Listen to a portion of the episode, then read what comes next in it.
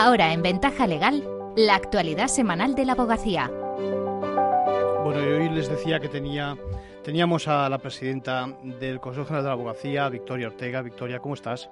Muy bien, muy bien, Victoria es eh, presidenta del Consejo General, como decía, desde enero de 2016, reelegida por segunda ocasión, enhorabuena, y consejera del Consejo de Estado también miembro de la Comisión General de Codificación, doctora en Derecho, decana del Colegio de Abogados de Cantabria. Tiene un currículum espectacular. ¿eh? Y, también yo hablaría de dos galardones, ¿no? La, Gran Cruz del, al mérito del servicio de la abogacía y la Gran Cruz de San Raimundo de Peñafort. No se puede pedir más, ¿eh, Victoria? Muchísimas gracias. De todas formas, en esas distinciones reconocen el trabajo de muchas personas, eh, que las reciba yo. Victoria, eh, encantado tenerte en Ventaja Legal y en Capital Radio porque me interesa mucho que expliquemos a nuestros oyentes precisamente eh, el impacto que puede tener el Estatuto General de la Abogacía. Mm, recientemente lo conocemos en nuestra profesión y en los ciudadanos también, ¿no? Sí, efectivamente. Bueno, primero indicarte que estamos contentísimos en la abogacía por la aprobación, eh, entre otras razones, porque llevábamos ya ocho años esperándolo, ¿no? Entonces, desde que se procedió a su configuración, ¿verdad? Pues, pues claro, se ha hecho largo y, quiero señalar también que aunque ha pasado tanto tiempo y cabría pensar que ha nacido antiguo, no, pues no ha sido así. Llama la atención extraordinariamente cómo regula circunstancias totalmente actuales, es decir, que quienes lo eh, diseñaron quienes lo escribieron tuvieron un punto de visionarios, ¿no? eso, eso, es verdad. Eh, importancia extraordinaria, como bien has mm, señalado, tanto para la abogacía como fundamentalmente para la ciudadanía. Y te, te señalo mm, una serie de puntos.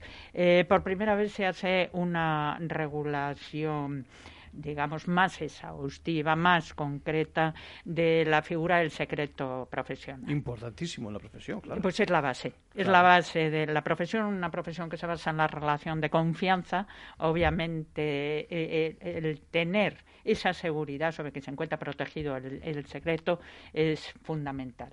Aparece como eh, obligación por parte de la abogacía como derecho del cliente, como derecho de la ciudadanía. Mm, se diseña completamente y pondré un, ejemplo. Se regula eh, la asistencia que anteriormente por alguna concesión de algún juez se podía llevar a cabo, pero ahora aparece regulada la asistencia del decano decana de, de cada colegio a, a, los actos de inspección investigación dentro de un despacho. Una garantía. Claro, porque obviamente no existe ningún tipo de oposición a, cualquier investigación en el ámbito penal que se quiera llevar a cabo.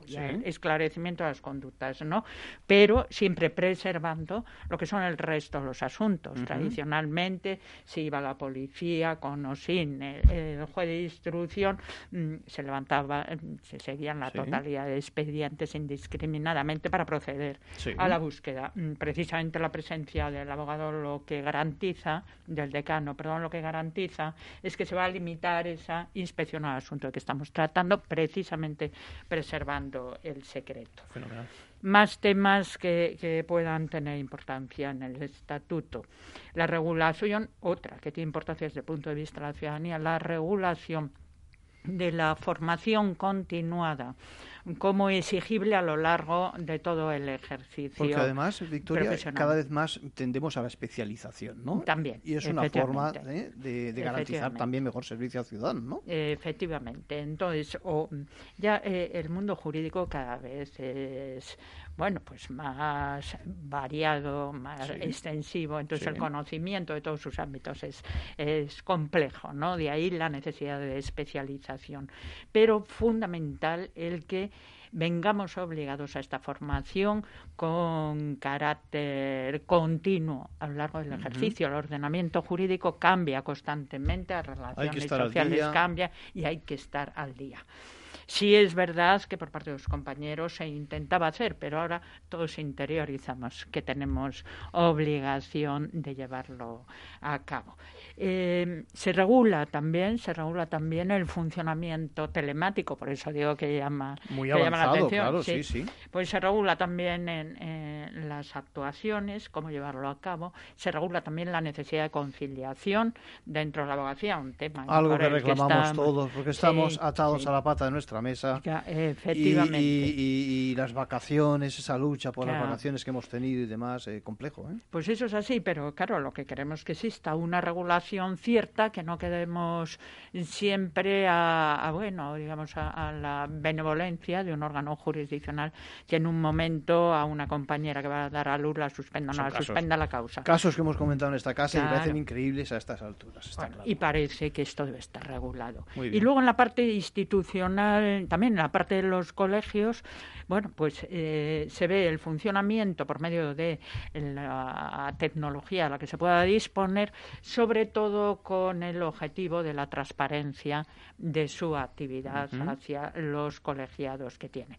Hombre, mm, sí que por, por los colegios había venido avanzando Sí. ya en este ámbito, pero bueno es que las cosas queden escritas, que queden previstas y que se vayan asumiendo como una conducta normal, no como una concesión eh, que pueda ser gratuita, sino como una forma de actuar necesaria. Son muchos los ámbitos que se regulan. Yo creo que está de enhorabuena la ciudadanía, como decíamos, y Mm, también mm, eh, el, el colectivo de los letrados. Déjame que te pregunte eh, unas palabras sobre el reglamento de justicia gratuita, porque Sí. los compañeros que prestan ese fenomenal servicio merecen más atención, ¿no? Sí, Eh, sí, cuéntanos. sí, sin duda. Se ha publicado ahora también, todo simultáneamente, en, en marzo. Eh, mira, aquí mm, destacar dos puntos. Por primera vez está la previsión del abono de las subvenciones que se otorgan con carácter mensual, ¿eh? Mm, porque aparecían como con carácter claro. trimestral, pero aquí aparecen con carácter mensual. Y luego se crea también un comité para el análisis de, de las cuestiones que vayan surgiendo en justicia gratuita. Bien, esto está bien, era preciso hacerlo con carácter inmediato, pero probablemente, vamos, no probablemente, lo que venimos demandando es una reforma más integral de, de la ley de justicia gratuita. Una ley que fue magnífica en su momento porque data Sí. de, del 96, una ley magnífica, una ley, un sistema de justicia gratuita que estamos Sí, exportando, por ejemplo, en este sí, momento a Jordania, en- que se nos ha llamado para, para este Para tema. el tema, decir, bien. esto es, pero, pero que se ha ido quedando anticuada, lógicamente, que hay pues realidades eh, eh, de Sí, que- personas en circunstancias Sí, que superan- críticas que anteriormente no se recogían. Ahora hay que recogerlas, hay formas de operar que trae la tecnología que hay que recogerla también, entonces sería conveniente. Y si me permite, si quiero, Sí. hablando de este tema. Tenemos un minutillo. venga. Pues en un minuto, pues me parece muy bien. Además, que sea como acabe, eh, el hacer un reconocimiento a 45.000 compañeros y compañeras que han venido durante todo este tiempo prestando un servicio, pues porque eran esenciales en unas cuestiones. Condiciones duras, ¿eh? Unas pues sí, condiciones muy duras. muy duras, pero que no han dejado de prestar el servicio de justicia gratuita durante todo este tiempo desgraciado que llevamos de, de la pandemia. Mi reconocimiento. La categoría de esencial está claro cuando estamos hablando del derecho a la defensa. Solo muy rápidamente, la ley del derecho de defensa. Sí, o sea que tenemos muchísima ilusión. Sí. ¿eh? Estamos en ello. En este momento la llevamos reclamando hace mucho tiempo. Es una ley fundamentalista, sí, hecha fundamentalmente desde la perspectiva del ciudadano, que es el titular del derecho de defensa. Una ley en la que se recojan todos los principios que inspiran este derecho y que se encuentren en una ley orgánica. Eh, estamos avanzando en ella, a ver si la tenemos. Bueno, pues para este verano sería esto. Que no pasen ocho- otros ocho años. Eh, ahí quería llegar, quería llegar. Bueno, pues Victoria Ortega, encantado de tenerte en el programa, siempre tan clara. ¿eh? Y no, pues eh, animarte a que sigas haciendo una labor tan fenomenal por, por- en defensa de los compañeros y de los colegios que nos asisten. Gracias por visitarnos. Muchísimas gracias a vosotros.